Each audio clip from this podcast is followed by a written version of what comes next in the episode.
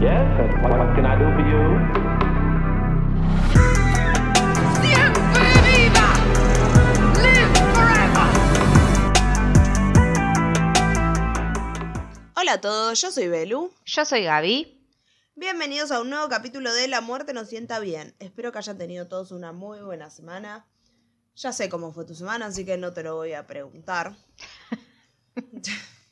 Dejaban la intriga. Le- Bueno. no- nunca sabrán cómo fue la semana. Nunca, nunca, nunca, Nunca. Igual mis hermanas son siempre todas iguales, así que no sé qué. Ah, no sabemos. No Igual ni me acuerdo tampoco qué hice. Ah, no, bueno, escribir esto que lo dilatamos hasta que pudimos. Últimos- Hasta el último segundo. Lo peor es que no es que no nos gusten los capítulos, porque eso es lo que a mí me pasa. Después yo a mí me gusta cómo quedan y todo, pero somos dos boludas. Somos vagas porque empecé, yo empiezo a escribirlo y después lo escribo rápido, pero hasta que me siento a escribir me mata. A mí me está pasando que estamos, es, igual es medio preocupante porque estamos en junio y no me puedo concentrar. Yo ya soy igual de que pasa una mosca y no tengo mucha atención, que digamos. Necesitaría tal vez tomar algo. No sé si está bien tomar algo para la atención, tipo ¿Cómo fosfobita. se llamaba ¿Funciona? Ese? ¿Funcionan esas cosas? Mándenos un mensaje en Instagram Sí. si tomaron Fofobita. Porque, por ejemplo, qué sé yo, para estar despierta y eso, si tomo mucho café me da acidez, si tomo eh, energizantes me da ansiedad, entonces como que todas esas cosas no puedo. Voy a intentar empezar a tomar eh, mate, que eso sí me concentraba. Pero bueno, antes del mate, un omeprazol, obviamente. Porque- Porque Y Gabriela tiene 89 años, para Sí. los que no lo saben. sí, tengo 89 desde que nací. No, hablando en serio, em, no sé qué iba a decir. Así que Bueno, gracias, fue un gran aporte a la Sí. charla. No, iba a decir algo que no me acuerdo qué era, pero bueno, no importa, vamos a arrancar con el Con ese aporte brillante vamos a arrancar con el capítulo tal cual.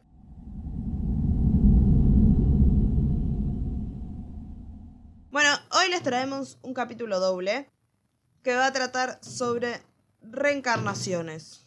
Sí, ¿Crees en la reencarnación vos? En Sí. lo personal, ¿cuál es tu opinión? sí, creo. Yo también. Creo que hay, bueno, ahora ve- veremos que hay como diferentes tipos, pero siempre, siempre me, me llamó la atención todo eso, de que no creo que uno llegue acá y muere y ya está, se terminó. Sería un bajón si pasa Sí. eso. Había una frase que te dije que la iba a usar. Que dicen que uno cuando nace, nace llorando porque en realidad acaba de morir en otra vida o en otro cuerpo o lo que, en lo que quieran creer. Y es como moriste y viste la luz y esa luz que ves en realidad es que está saliendo en el canal de parto y están naciendo en otro lado. Mm, Entonces es como que llorás porque estás como, no sé, haciendo tu propio duelo, supongo. Pero Sí. me gustó mucho eso de como, bueno, nunca te, no, no te dejan descansar. O sea, es como, ¿Qué? señor, me acabo de No, morir, bueno. déjeme descansar. Me acabo de morir, decía el recién nacido. Sin embargo, la explicación científica, el primer llanto es simplemente un reflejo producido por la fuerte vibración de las cuerdas vocales al recibir el primer aire que expulsan los pulmones al empezar a respirar por sí mismos. Ah, por eso te toda la parte pegan, mística.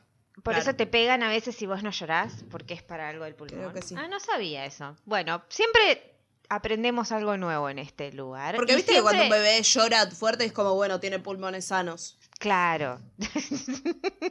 dice la abuela. Pero bueno, si quieren, arrancamos con el capítulo de de hoy. Arranquemos. Ahora Gabriela en la primera parte del capítulo nos va a dar básicamente una clase espiritual de qué es la reencarnación para diferentes religiones. Sí, sí eh, cuando empecé a leer me di cuenta que, que, que es muy amplio, que hay muchas creencias, que la mayoría son siempre lo mismo, lo que pasa a veces son como todo, como siempre toda religión o toda creencia, siempre como que básicamente creen lo mismo, pero con diferentes Pero reformulado. Eso. Así que es como un breve resumen que, que, que pude hacer. eh, espero que se entienda. Y si no se entiende, eh, bueno, lo lamento. bueno, así que arrancamos. La reencarnación es una creencia de que ya sea el alma o el espíritu de una persona comienza una nueva vida en un cuerpo o en una forma física diferente luego de su muerte biológica. Eh, esta creencia tiene como varias definiciones y hay diferentes maneras de ver la reencarnación según religión, cultura, creencia, que básicamente es lo mismo. Pero bueno, por ejemplo, se habla de metempsicosis, que es la idea tradicional de la, constitución triple del ser humano, que sería espíritu, alma y cuerpo, y que afirma en este caso que eh, es el traspaso de ciertos elementos psíquicos de un cuerpo a otro después de la muerte. Este nombre, o sea, esta definición tiene como cuatro maneras diferentes de, de entenderse. Primero es la que, la que es- medio el sinónimo de la reencarnación, que lo, ya que lo define como la vuelta a la vida de un individuo luego de la muerte. La que y también está la que puede tomarse como una transmigración de almas, o sea que es como una peregrinación o viaje del espíritu en distintos cuerpos, mientras dura la vida de ese ser y del cual se retira una vez que está muerto. O sea, básicamente es lo mismo, lo que pasa es que a veces hay quienes creen que es un alma y hay quienes creen que es el espíritu de la persona. Porque, por ejemplo, también hay algo llamado germen psíquico que sería transmitido de generación en generación que es algo así como que en lo corporal, viste, cuando se llama tipo la herencia que se transmite como algo genético, que no sé, Sí. capaz sos muy parecido a alguien o bla. Esto sería como transmisión del carácter o temperamento, que es, viste, cuando dice, ay, bueno, sacó el carácter del padre. Eso bueno. igual pasa. Sí, sí, sí. Entonces, eh, así como uno puede tener una enfermedad o algo que si lo ves es como que es algo genético que tal vez pasó en, en otras personas que vivieron antes que vos, de tus fa- familiares estoy hablando, ¿no? Eh, en este caso es como, bueno, tener el mismo carácter o ser muy parecido en eso, en ese tipo Eso de igual, o sea, de, de nuevo digo, pasa porque ponele, mi sobrino tiene un carácter muy parecido al de mi papá. Muy Mm. parecido al de mi papá. Mi sobrino jamás conoció a mi papá como para que, tipo, no se crió con mi papá cerca. Como para que tenga un carácter tan parecido. Y tiene Claro. muchas cosas muy parecidas a mi papá. Y nada, hay también, voy a dar otro ejemplo de esos que les gusta. En Mujer Bonita, no, siempre doy el mismo ejemplo. Eh, pero igual es casi igual de inteligente mi ejemplo, ¿eh? Una vieja vidente le dijo una vez a Kim Kardashian. Pero, o sea, no para el programa. Se lo dijo como Ah. una mina, la agarró en no sé qué país. La calle. Y le dijo que su último hijo, el más chiquitito, Salm, Sí. era la reencarnación del padre. Ay, Y después otra persona más también se lo dijo. mira, que era reencarnación del padre, y ella dice que tiene también como es muy parecido a como el carácter que tenía el padre, el más chiquito. qué loco. Mm. Qué loco. Pero bueno, también, como esta definición que ya dimos, existen otras dos más, que una es la transmigración, es algo así como el viaje que realiza el espíritu a través de las diversas formas de vida en las que vive momentáneamente, mientras dure su vida, para luego retirarse sin sufrir cambio alguno. En este caso es el espíritu el que hace el traspaso a otro cuerpo, o sea, no el alma. Y después está la definición de renacimiento, que sería algo así como volver a nacer. Por ejemplo, esta creencia se encuentra en el budismo, donde se cree que las acciones de una persona conducen a un- un- una nueva existencia después de la muerte. O sea, se cree que un ser vivo puede transmigrar a uno de los re- reinos de la existencia, que incluyen los reinos celestiales, el reino animal, el reino de los fantasmas y los- el reino del infierno y que todo está determinado por el karma, conocido como un espíritu de justicia y equilibrio. O sea que depende de las acciones que vos hagas en vida, es lo que después, dónde vas a terminar después. Mm. Todo este recorrido termina una vez que se llega a lo que se llama el nirvana, que consiste en la liberación de los deseos, el sufrimiento, la conciencia individual y el ciclo de reencarnaciones y la banda de Kurt Cobain. Iba a decir, iba a decir lo mismo, que, es- que consiste en ir a ver un recital de Nirvana. Sí. Eh, en el cielo. Pero bueno, eh, Es cierto, es como esa película de...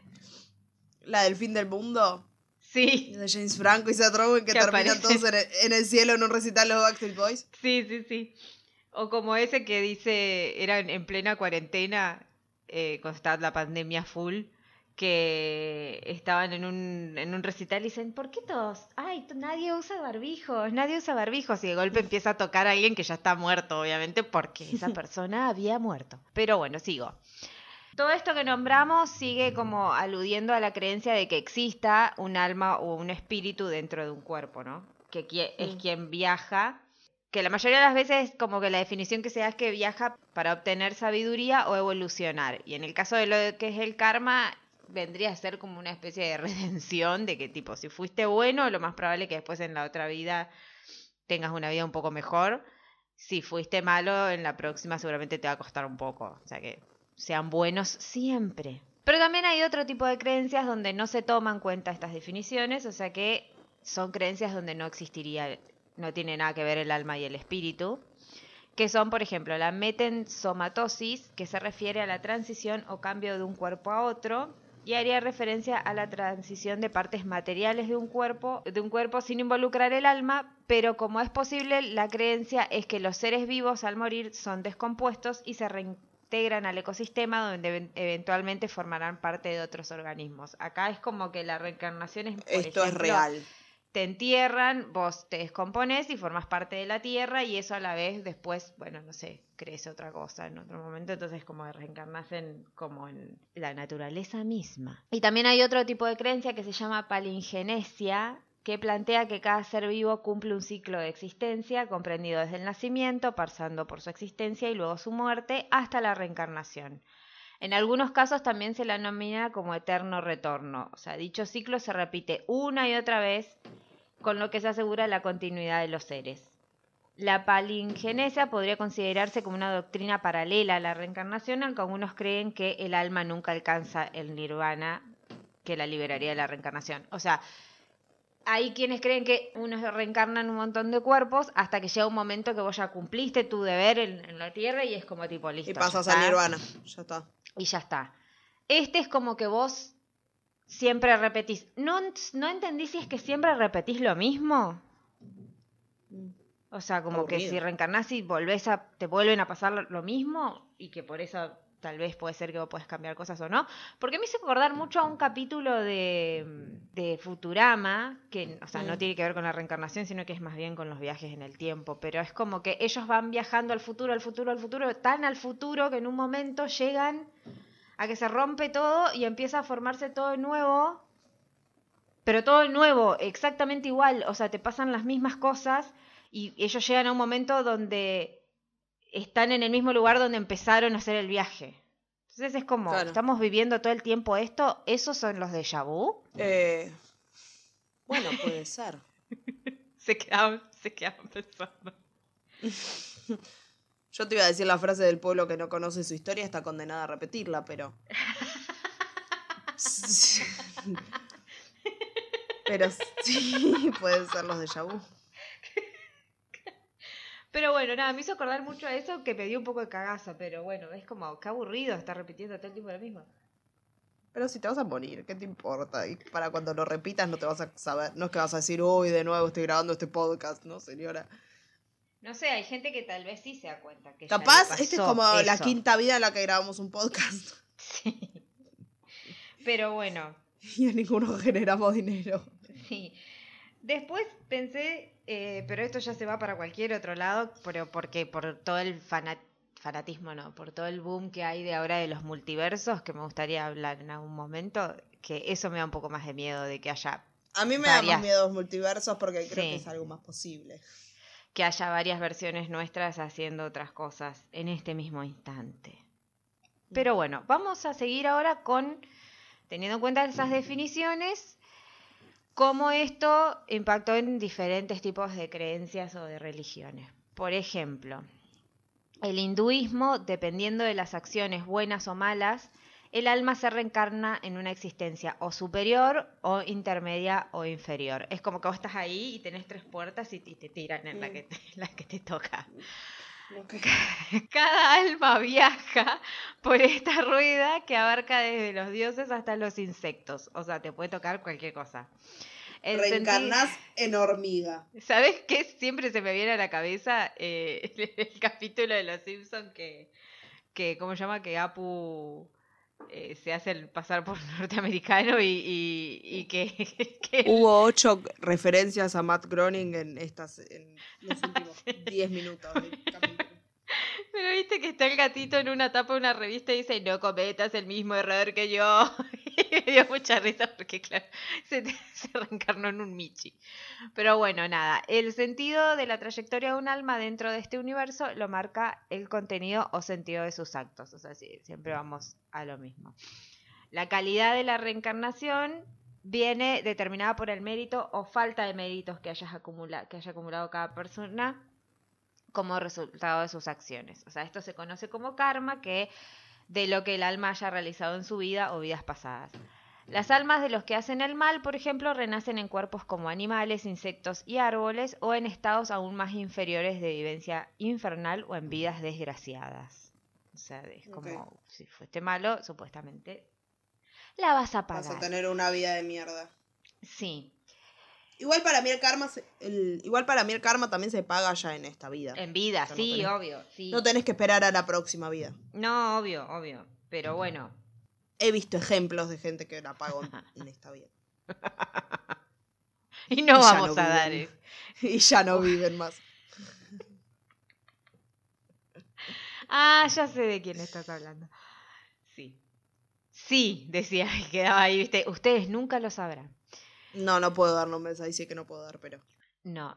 Después tenemos eh, como ejemplos de, de muy parecidos que son, por ejemplo, el jainismo que nace del hinduismo, pues todos como que medio que nacen, las religiones que nacen de, de- de otras y que se van armando, esta nace del hinduismo y aquí, por ejemplo, las almas van recogiendo los frutos de sus buenas o malas acciones a través de sucesivas vidas. Es como que va juntando puntos. Bueno, está bien. Me parece bien que tenga que ver algo con tipo ser buena persona y que no sea algo como más aleatorio. Claro. Bueno, cuando un jainista acumula suficiente buen karma, la pureza de su alma puede hacer que se reencarne en una entidad semidivina. Y si bien esta Ay, situación... Sí. Sos muy muy bueno y te volvés, no sé, Zeus. Reencarnás en Poseidón, porque eran todos dioses griegos. Sí, sí, sí.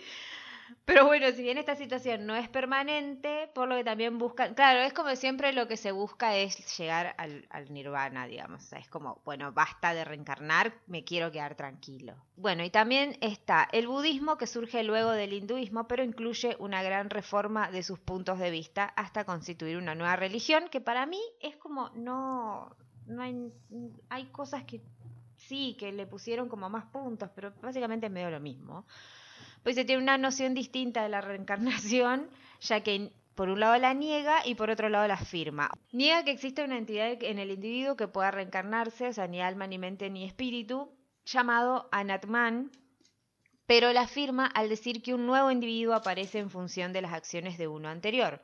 Esta noción de reencarnación está más cerca de la eh, de esa que decíamos que es como se- todo el tiempo pasa lo mismo, o sea, como que todo el tiempo Mm. vivimos lo mismo, o sea, que no es que reencarnamos en otro cuerpo, sino que reencarnamos en el mismo, supongo.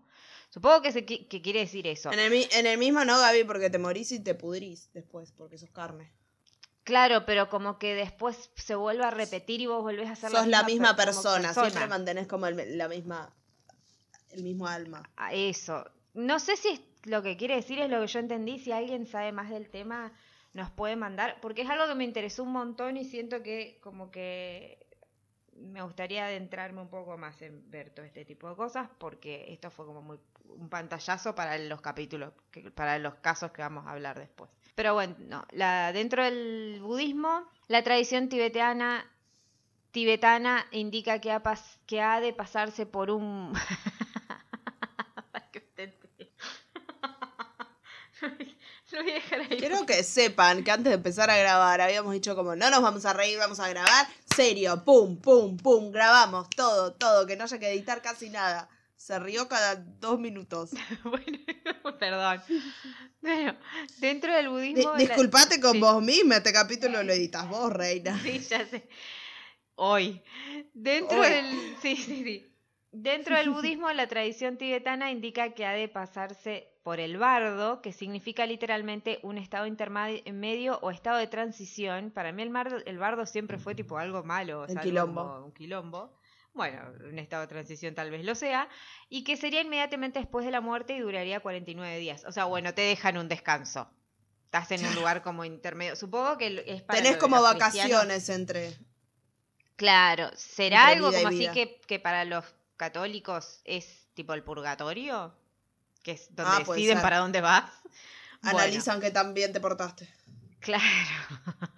Es el judaísmo que dice que la reencarnación no es tomada como doctrina oficial, o sea, que no la tienen como algo que es como esté escrito en sus, en sus cosas, pero en el Zohar, que no sé qué es, pero supongo que debe ser como los cuadernos, estaba por decir.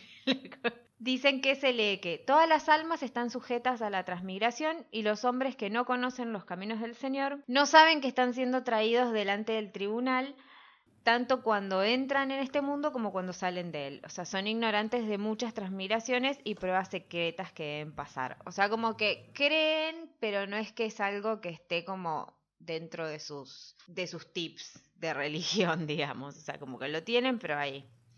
Y el cristianismo re- eh, la rechaza porque considera que es contradictoria a la Biblia. Eh, hola, cuando la Biblia es contradictoria todo el tiempo en sí misma, pero bueno, no importa. Pero en algunos casos han aceptado la creencia en la reencarnación, por no, ejemplo... no conozco lo suficiente sobre la Biblia como para opinar, perdón.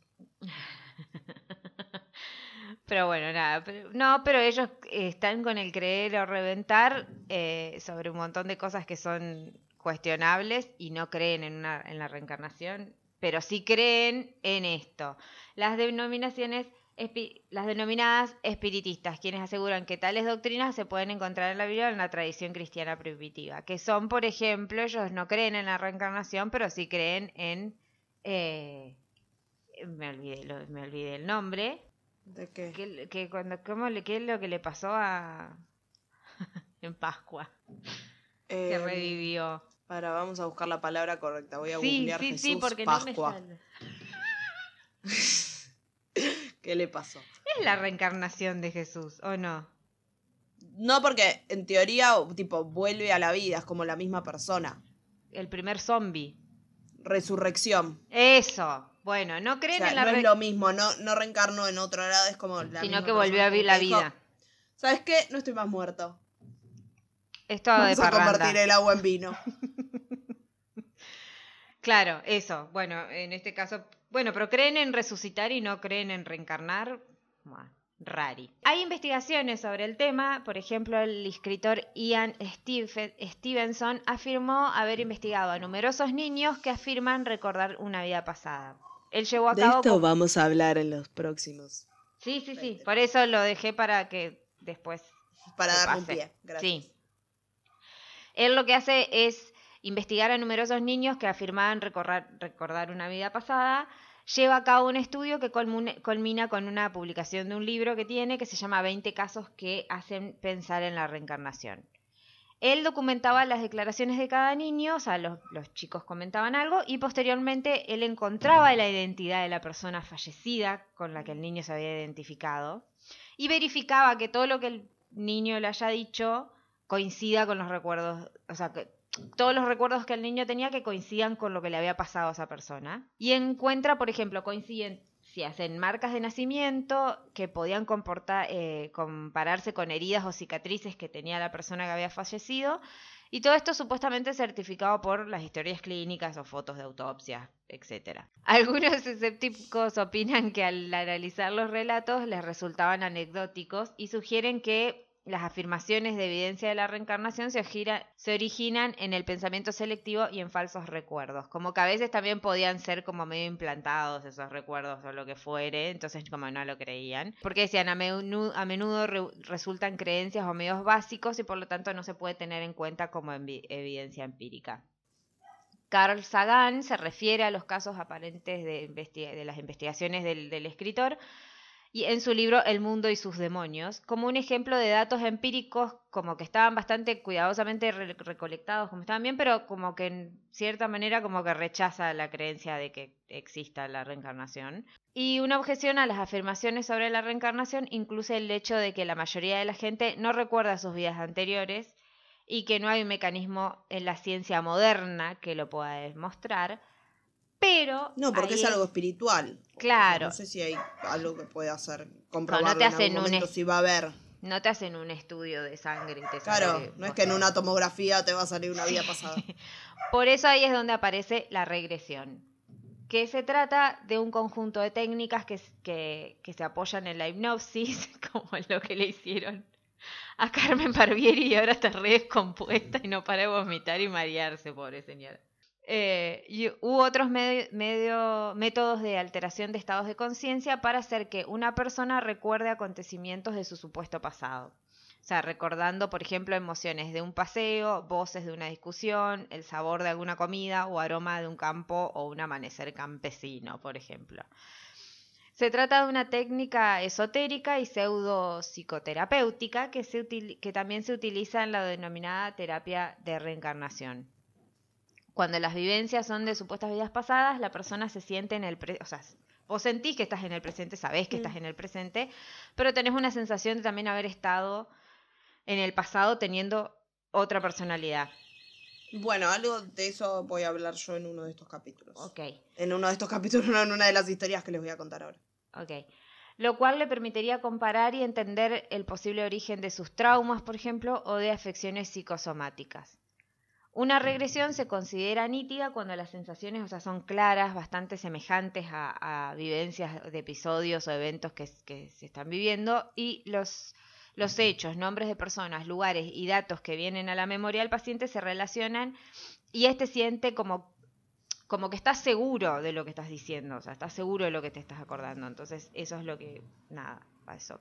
Las regresiones pueden ser pictóricas, que es donde lo que sucede es como que si se viera una imagen, por ejemplo, estás como que si Mm. vieras una película, Sí. donde son, por ejemplo, escenas que están acompañadas con olor, calor, frío, peso, alergia o lipotimia, o sea, que son cosas que vos las empezás a sentir y que, que tal vez normalmente no, pero en ese momento sí. Por ejemplo, pérdida pasajera de conocimiento, debili- debilidad de la respiración y la circulación. Puede haber también epilepsia, sentimientos de odio, de venganza, de susto, de sorpresa, de miedo, de fobia o de inseguridad. O sea, medio heavy todo, pero bueno. Mm. La y también está la regresión intuitiva, que es como una sensación que a medida que el trance hipnótico se profundiza y el paciente se suelta, pasan a ser más definidos. Acá eh, el psiquiatra y licenciado Dr. Raymond Moody propone uno de sus, eh, en uno de sus proyectos una investigación científica sobre las, las regresiones, del cual se deriva de un libro que tiene que se llama Regresiones. Ciertas características que Se se, mató pensando el nombre. Sí. Y dice ciertas características que pueden reunir una experiencia de regresión bajo un estado total de relajación o de hipnosis. Y son las siguientes. Suelen ser visua- visuales, parecen tener vida propia, o sea, el sujeto no parece tener que pensar qué viene después de cada escena, porque es como que si vos te preguntas qué, hi- qué hiciste ayer, entonces te lo cuenta como fluido. Las imágenes que se ven les resultan muy familiares, a pesar de que no las hayan vivido en la vida actual.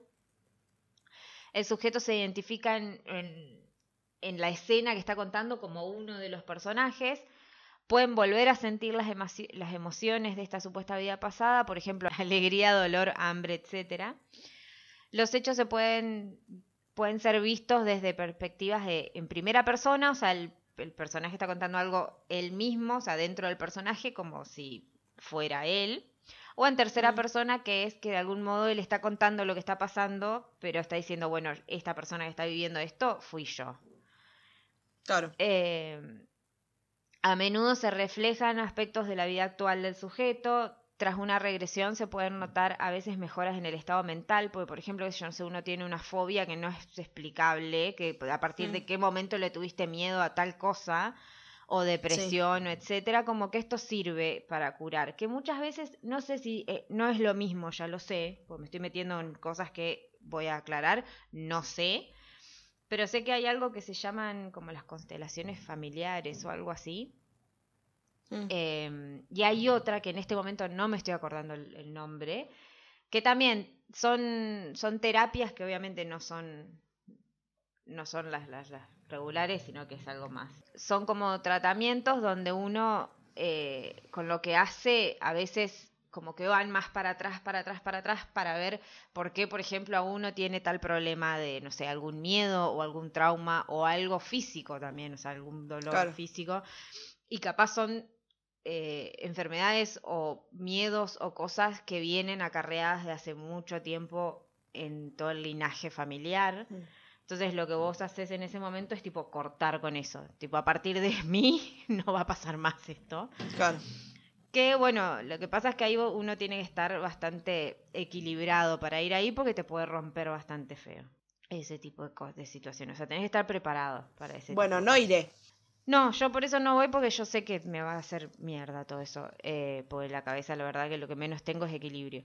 Eh, las regresiones van apareciendo durante una sesión según su significado, sin seguir una línea temporal. O sea, por ejemplo, pueden ver algo.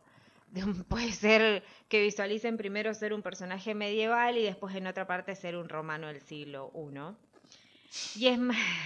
era, era todos a la misma vez. Es más fácil sumergir al sujeto en una regresión cuantas veces más haya sido regresado. O sea, es como que, claro, si viviste un montón de vidas, lo más probable es que tengas un montón de recuerdos. Pero bueno, ahí ya he terminado con esta definición. Ahora que terminamos con la parte académica del capítulo, vamos a ir a la segunda parte, que es que les traigo dos casos de reencarnaciones. Uno es de una persona que todos conocemos, que supuestamente reencarnó en otro cuerpo. Y se llama Dios, decía, no mentira. Y otro es de un desconocido. ¿Con cuál quieres empezar? ¿Con el conocido o el desconocido? El que quieras. Bueno, vamos con el conocido porque es el que tengo más a mano. Las dos reencarnaciones de las que voy a hablar o historias de reencarnación tienen que ver con la Segunda Guerra Mundial, ambas dos.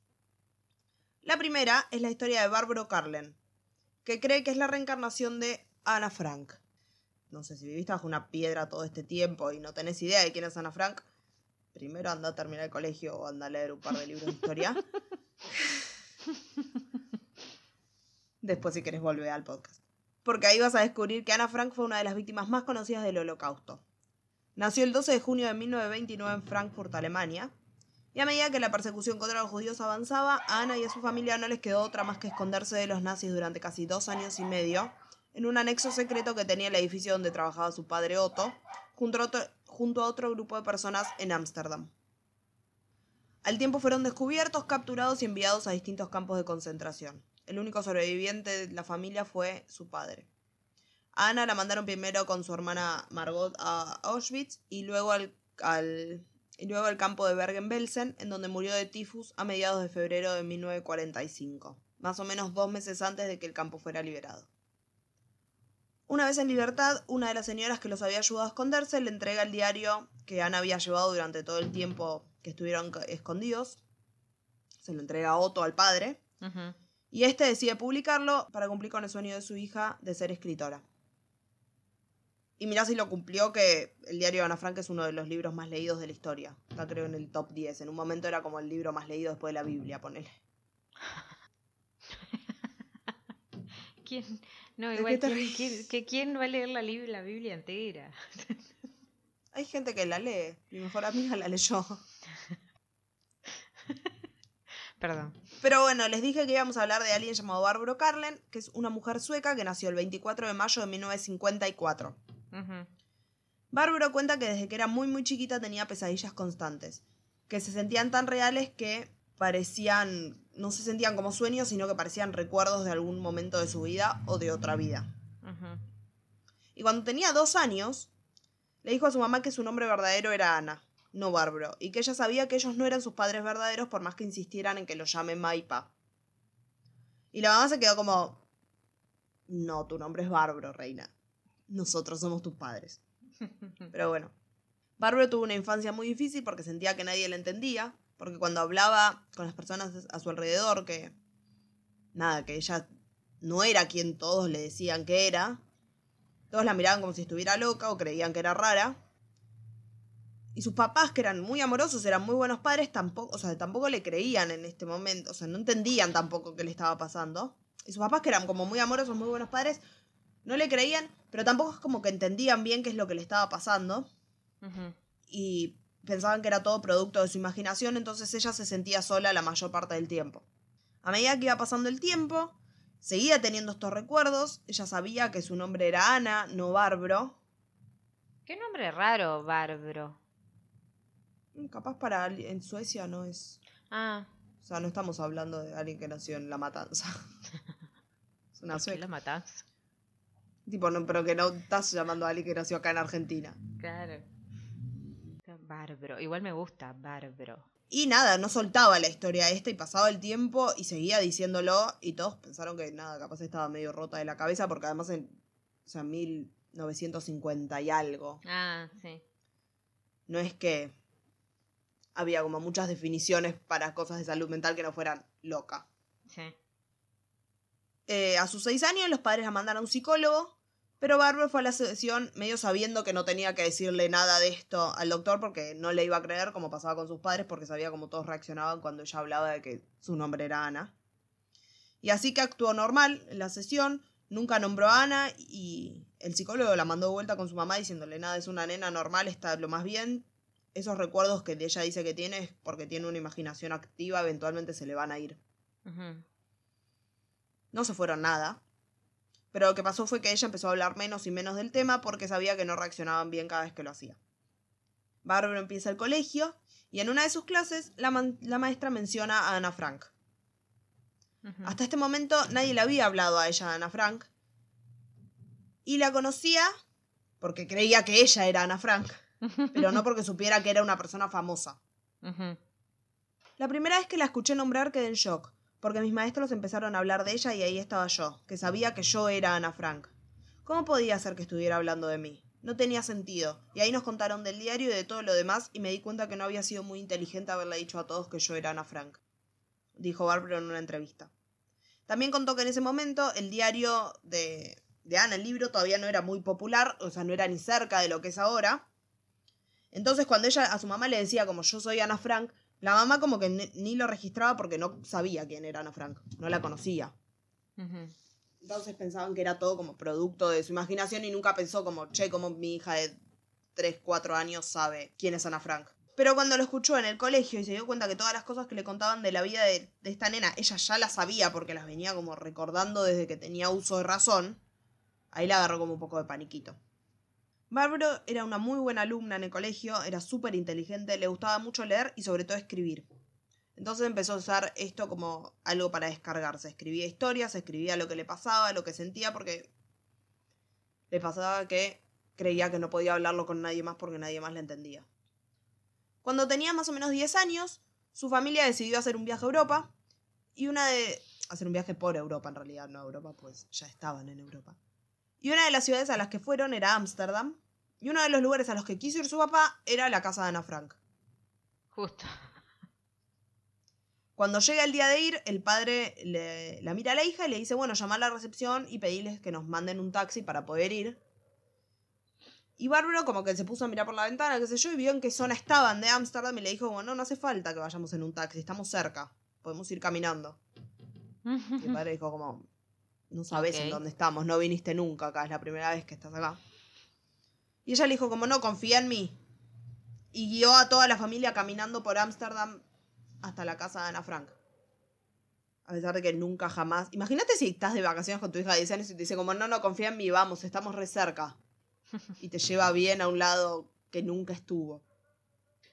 A los 10 minutos más o menos que salieron llegaron, porque efectivamente estaban muy cerca, estaban a un par de cuadras. Y cuando llegaron, Bárbaro se pone a mirar la fachada del lugar y les dice a sus papás, "Mm, cambiaron los escalones de la entrada. Y, en- y siguió con la suya. Bárbaro dijo que entrar a la casa fue la experiencia más horrible que tuvo en su vida. Porque como que todos estos recuerdos que venía teniendo hacía años le bajaron todos de golpe. Y ella entró a este lugar, conocía todo en este lugar. Entonces estaba como aterrorizada. Pero no entendía por qué conocía todo. Entonces estaba como aterrorizada. O sea, de repente estaba como metida en una de estas pesadillas que tuvo siempre, pero esta vez sí era real y no se iba a despertar ni era un recuerdo ni nada. Empiezan a hacer el tour de la casa y cuando se meten en la parte del anexo empieza como a transpirar frío, había escuchado en una entrevista y le da la mano a la mamá y la mamá le dice como, ¿qué te pasa? ¿Estás helada? No, nada, nada, te quería dar la mano, nada más le dice. Y cuando llegan al cuarto de Ana, le señala una de las paredes que estaba vacía en ese momento y le dice, ahí, antes ahí había recortes de revistas y fotos de famosos y no sé qué. Y la mamá, como, no sé por qué, decide ir con uno de los guías y les dice como, che, en esta pared había recortes de revistas y fotos y bla, bla, bla. Y ella le dice como, sí, había, pero las sacamos en este momento porque básicamente la gente como que las tocaba. Entonces las habían mandado enmarcar. Ahora me parece que están como adentro como de una vitrina de acrílico, ponele o algo así. Y las habían mandado como a enmarcar para que no se, no se hicieran pelota. Porque además esto recordemos, mediados de los 60. La Segunda Guerra Mundial terminó en 1945. O sea, es todo bastante nuevo. Acá la mamá le empieza a creer todo lo que ella venía diciéndoles. El papá no tanto, pero reconocía que algo, que algo raro pasaba aunque no quería hablar al respecto.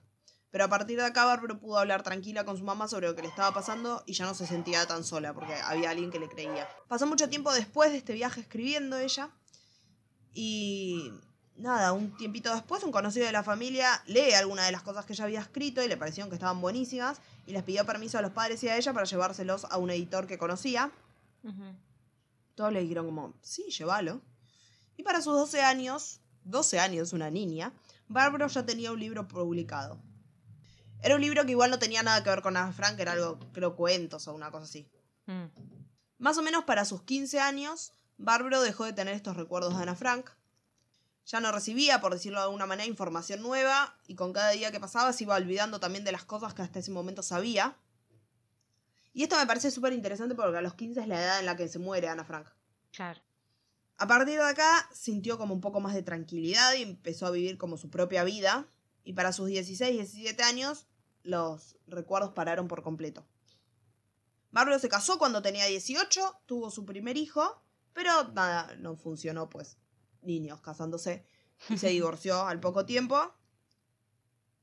Y cuando tenía 23 decide que escribir no le daba tanta plata como ella quería o necesitaba. Y se vuelve parte de la policía montada. Decidió meterse a trabajar de esto para superar como el pánico que le generaba la gente uniformada, porque... Y sí. Claro. Ahí tiene sentido. Ayudaba a entrenar a los caballitos y le encantaba su trabajo, pero no fue todo color de rosas porque había una de las personas con las que trabajaba que le recordaba a alguien como de, la vi- de su vida anterior, con quien no había tenido buenas experiencias. Y esto le trajo como de vuelta todas las pesadillas que, ven- que había tenido cuando era chiquita.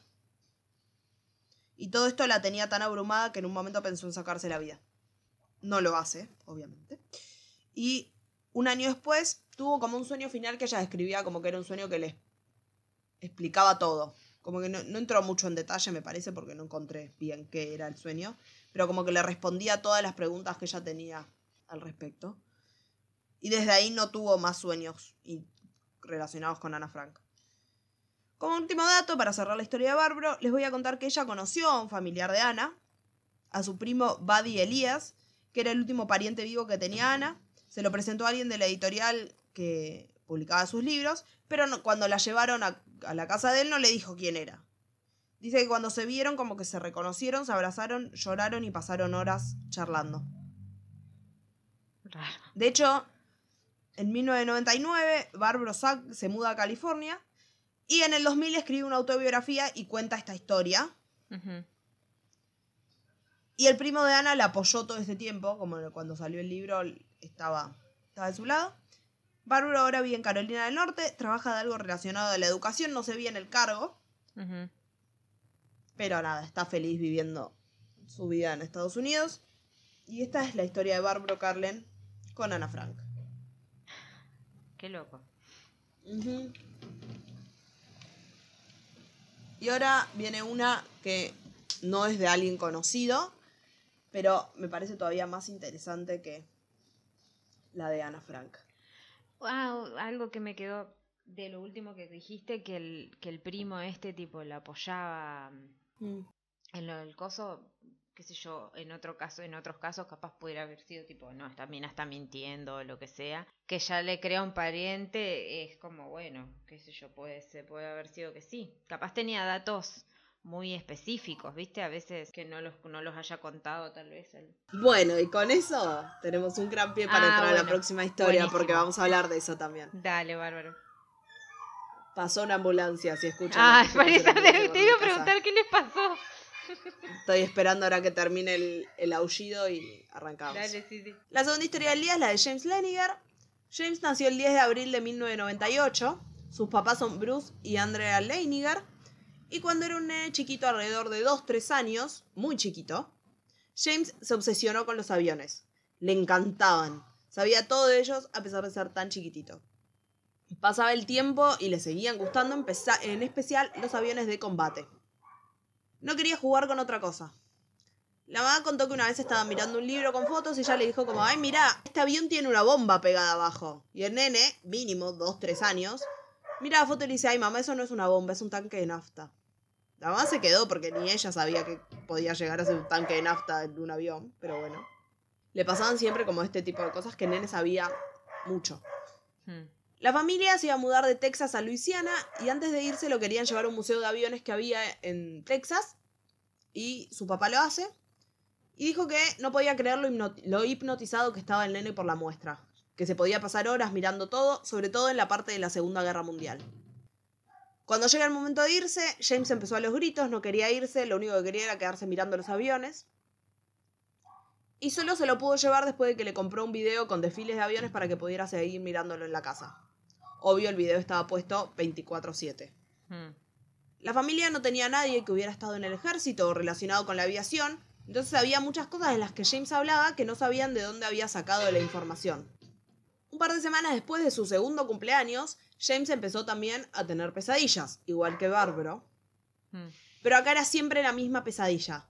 Un avión que se estrellaba y él no podía salir y se prendía fuego. Una pesadilla que para él era súper realista, igual que Bárbaro, y se levantaba como bastante traumatizado por lo que le acababa de pasar, porque él sentía que le, pasaba, que le, o sea, que le acababa de pasar eso, que su avión había estrellado. Los padres estaban re preocupados porque esto estaba pasando de 4 a 6 noches por semana. Hmm. Y siempre era el mismo sueño. Intentaron buscarle una explicación lógica a por qué siempre era lo mismo, por qué siempre un avión estrellándose. Y la primera que tira la idea al pasar, como de, un- de una reencarnación, es la mamá de Andrea, o sea, la abuela del nene, que dijo que James capaz estaba experimentando un recuerdo de una vida pasada y capaz si lo ayudaban como a pasar ese recuerdo y a entenderlo más a él, como a- o sea, como lo explicamos, lo intentamos entender, ahí por ahí el recuerdo pasa y él como que lo procesa, lo acepta y las cosas empiezan a mejorar. Amo igual la abuela esotérica, que esa fue su primera teoría. tipo, sí, capaz es un recuerdo de una vida pasada. No, capaz vio algo en la tele y quedó traumado. Andrea toma el consejo de su mamá y empezó a hablarle a James sobre este recuerdo, sobre estos sueños. Bruce, el padre, por su lado, no creía en vidas pasadas, decía que tenía que haber una explicación lógica. Pero bueno, de cualquier manera empezaron a hablar con el sobre esto. Y él les decía que en la pesadilla él estaba en un avión que había despegado de un barco, pero mientras volaba le dispararon y se cayó. Y los padres le preguntaron un día como, bueno, ¿quién te disparó? ¿Quién derribó el avión? Y dicen que el nene ahí, dos, dos tres años, chiquitito, los miró como si fueran estúpidos y le dijo, ah, los japoneses. Como, tipo, obvio, ¿quién va a dispararle si no el avión? O sea, recordemos que es un nene re chiquito que no había forma que supiera algo de historia mundial. Acá los padres se quedaron como medio en shock y siguieron haciéndole preguntas y le preguntaron como, bueno, ¿quién era el piloto del avión? Y él les decía, James. Y ellos pensaron que capaz no había entendido bien la pregunta o que... Nada, él se veía a sí mismo como el piloto del avión. Claro. Entonces, por eso, cada vez que le decían, bueno, ¿quién es el piloto? Él decía, James. Le preguntaron qué, qué avión era, qué tipo de avión, y el nene de tres años le decía, un Corsair. Y lo buscaban y era un avión real. ¿Y por qué carajo el, nom el nene sabía, tipo, algo tan específico? y les decía que tenía problemas al aterrizar ese avión porque no sé qué tenía en las ruedas. Como todas cosas muy específicas, más para alguien de esa edad. Después le preguntaron el nombre del barco del que despegó el avión y James le dijo Natoma, que era un buque portaaviones que usó la Armada norteamericana durante la Segunda Guerra Mundial. Ahí el papá se quedó y dijo, bueno, capaz es una coincidencia, lo vio en un libro algo, pero las coincidencias no terminaban tampoco ahí. En todos sus dibujos, James lo firmaba abajo y siempre lo, firmaba, lo firmaba como James 3. Nadie sabía por qué, siempre escribía lo mismo. Y cuando le preguntaron, le dijo, porque soy el tercer James. Y los padres se quedaron como, ¿qué? Y recuerden esto. Más adelante vamos a volver a este detalle. A medida que pasaba el tiempo, nada cambiaba.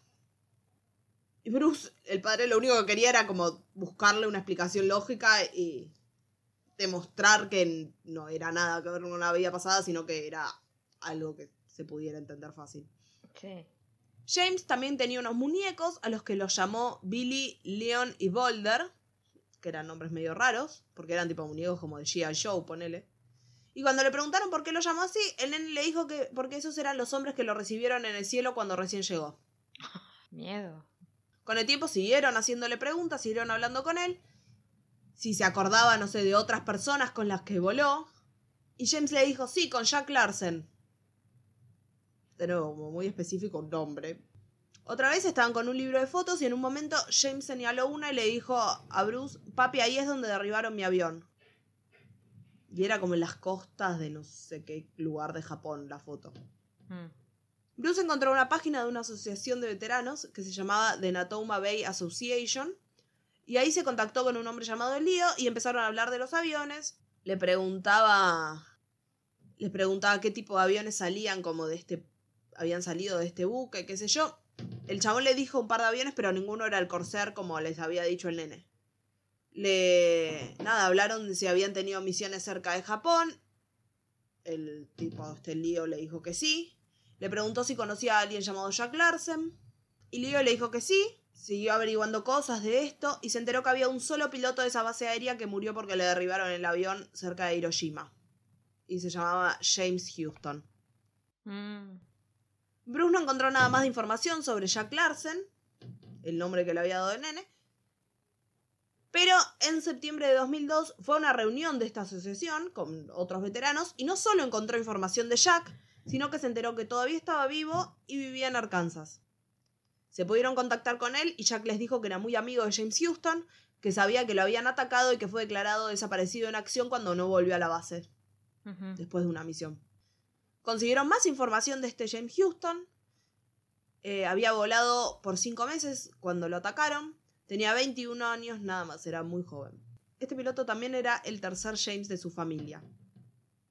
Como dijo el nene cuando firmaba sus dibujos como James 3. Mm. Acá Bruce empieza a creerle. Lo- el único dato que no cerraba era el del avión, porque el nene decía que piloteaba un Corsair, pero los aviones que salían de Natoma habían sido otros. Mm. O sea, no había como Corsairs en ninguna parte como de la flota de aviones que había, que salía de ahí. Andrea y Bruce encuentran a la familia real de James Houston. Logran contactarse con una hermana que se llamaba Anne. Y cuando le dijeron lo que pasaba, ella quiso hablar con el nene. Y tuvieron varias conversaciones telefónicas y había cosas que James sabía que no tenía forma de saberlas. Por ejemplo, sabía que a la hermana solo James Houston le decía Annie, no Anne. Y el nene cuando empezó a hablar con ella le decía Annie también. Sabía que tenían otra hermana que se llamaba Ruth, que era cuatro años más grande que Anne y que Anne tenía cuatro años más que James. Anne le manda al pequeño James una pintura de James Houston que había hecho su mamá. Y cuando le llega, el, el nene la llaman como para agradecerle, qué sé yo, y el nene le dice, ¿y dónde está la pintura que mamá te hizo a vos? Dándole detalles como de otra pintura que había pintado la madre, pero de ella. Claro. Eran cosas muy específicas que, como de alguien que del cual nunca había hablado, que nunca habían conocido nada. Claro, era imposible que haya visto encima también Claro. esa, esa aventura.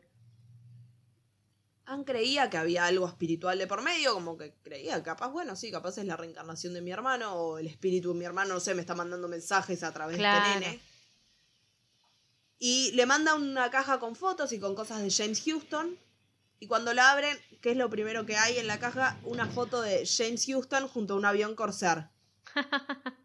El avión que el nene decía que piloteaba y que era lo único que no encajaba en la historia. El Corsair era el avión preferido de James Houston. Todo. La familia siguió en contacto con veteranos y encontraron también que los nombres que él les había puesto a sus, ju- a sus muñecos, este Billy, Leon y Boulder, eran los nombres de tres personas reales que habían peleado junto a, a él, bueno, junto a James Houston. Estos nenes que, estas personas que supuestamente lo habían recibido en el cielo. También llevaron al nene a una de estas reuniones de veteranos y el chiquito reconoció a uno de los veteranos por la voz. Y le dijo como, vos sos Bob Greenwald. Y era Bob Greenwald. Pero igual quedó como un poco bajón, se, se puso un poco triste porque estaban todos viejos ahora y él pensó que los iba a ver como en sus recuerdos. Claro. Con el tiempo las pesadillas desaparecieron, los recuerdos pararon y en la actualidad James cree que es la reencarnación de este piloto, pero nada, pudo seguir con su vida y como que soltó esa parte que le consumía tanto tiempo cuando era chiquitito. Paró, paró también de tener esto como la otra, tipo en la edad en la que el personaje se murió. Bueno, personaje, el- el- la, la persona Sí. que, que reencarnó. Yo había, eh, cuando estaba investigando estas, estas historias, no, este la paró de chiquitito, porque Ah. James Houston se murió a, a los 21. Como Pero- que no, como que tipo soltó eso, o sea, como que al Claro. conocer a toda esta gente fue tipo, bueno, cerró eso Sí. y no apareció más nada. Sí. Eh, cuando estaba investigando estas historias, había, había visto una entrevista a una mujer que era como experta, poner en tema de reencarnaciones, qué sé yo, y que dicen que estos recuerdos como de reencarnación se presentan en nenes tan chiquitos, tipo dos o tres años, porque son nenes que todavía tienen como la cabeza pura y no, no tienen como nada de afuera que les haya tipo afectado o que empiecen a hacer como recuerdos de ellos propios. Claro. Entonces son como medio un lienzo en blanco todavía. Pero a medida que crecen todos estos recuerdos y pesadillas y todo eso, va desapareciendo porque los nenes van generando sus propios recuerdos y van viviendo su propia vida. Entonces Claro. como que van ocupando todo ese lugar en su cerebro con cosas de su vida y ya no la tienen como tan abierta para cosas de vidas pasadas. Y con estas dos historias cerramos el capítulo de reencarnaciones. Te digo que hay información igual para hacer dos capítulos más. Sí, sí, sí, sí. Porque buscando también había encontrado como reencarnaciones que tenían que ver con el 11 de septiembre y de otros casos y bla bla, hay como muchos casos. Así que capaz se viene reencarnaciones parte 2. Sí. Más reencarnados que nunca. Sí, aparte de esto te Y- abre a un montón de otras de otras cosas, porque también están las reencarnaciones y también algo que a mí me interesa mucho son los medium. Ay, sí. Se viene capítulo de Medium. Sí, sí, Cerramos sí. el capítulo y nos charlamos en una reunión de producción. Pero bueno, no sé, a mí me, me llama mucho la atención todo eso y Sí, a mí también. todas esas cosas. Pero bueno, hemos terminado Bueno. entonces. Hemos terminado, eso fue todo por hoy. Como les decimos siempre, nos pueden encontrar en Spotify, Google Podcast, Apple Podcast, cualquier plataforma que se suban podcasts. También estamos en YouTube, nos encuentran como La Muerte nos sienta bien. Podcast. El capítulo anterior tuvimos problemas con el video, así que seguramente salgan los dos capítulos juntos, el video este y el anterior. El día sábado. el día sábado, tal cual. Ah, y también nos pueden seguir si quieren en redes, que subimos las fotos de cada capítulo. ¿A dónde, Gaby? A Instagram, que es la muerte nos sienta bien, arroba la muerte nos sienta bien, perdón. Y eh, también tenemos un mail que, bueno, no, nada, casi siempre tipo todas las, las la, lo que es eh, comentarios y esos y, y, y todo eso lo tenemos siempre en Instagram. Pero bueno, también tenemos un mail que es la muerte nos sienta bien, arroba gmail.com. Eh, Así que nada, nos pueden contar si saben algún caso, si les pasó, si les atrae, si quieren que abramos más y nos vayamos tipo a todo lo que es el mundo de, de la reencarnación y otras vidas y y reencarnaron. Si ¿En qué tienen recuerdos de sus vidas pasadas, si reencarnaron en una abeja, en una hormiga, en, no sé, O en un saquito de té. Eh, en lo que sea. Nos pueden mandar un mensaje y contarnos. Y lo contaremos en algún capítulo futuro. Y Sí. con eso nos vamos. Nos vemos Ah, la sí, semana que viene a la misma batidora y por el mismo Vaticanal. Adiós. Adiós. Yes, what, what can I do for you?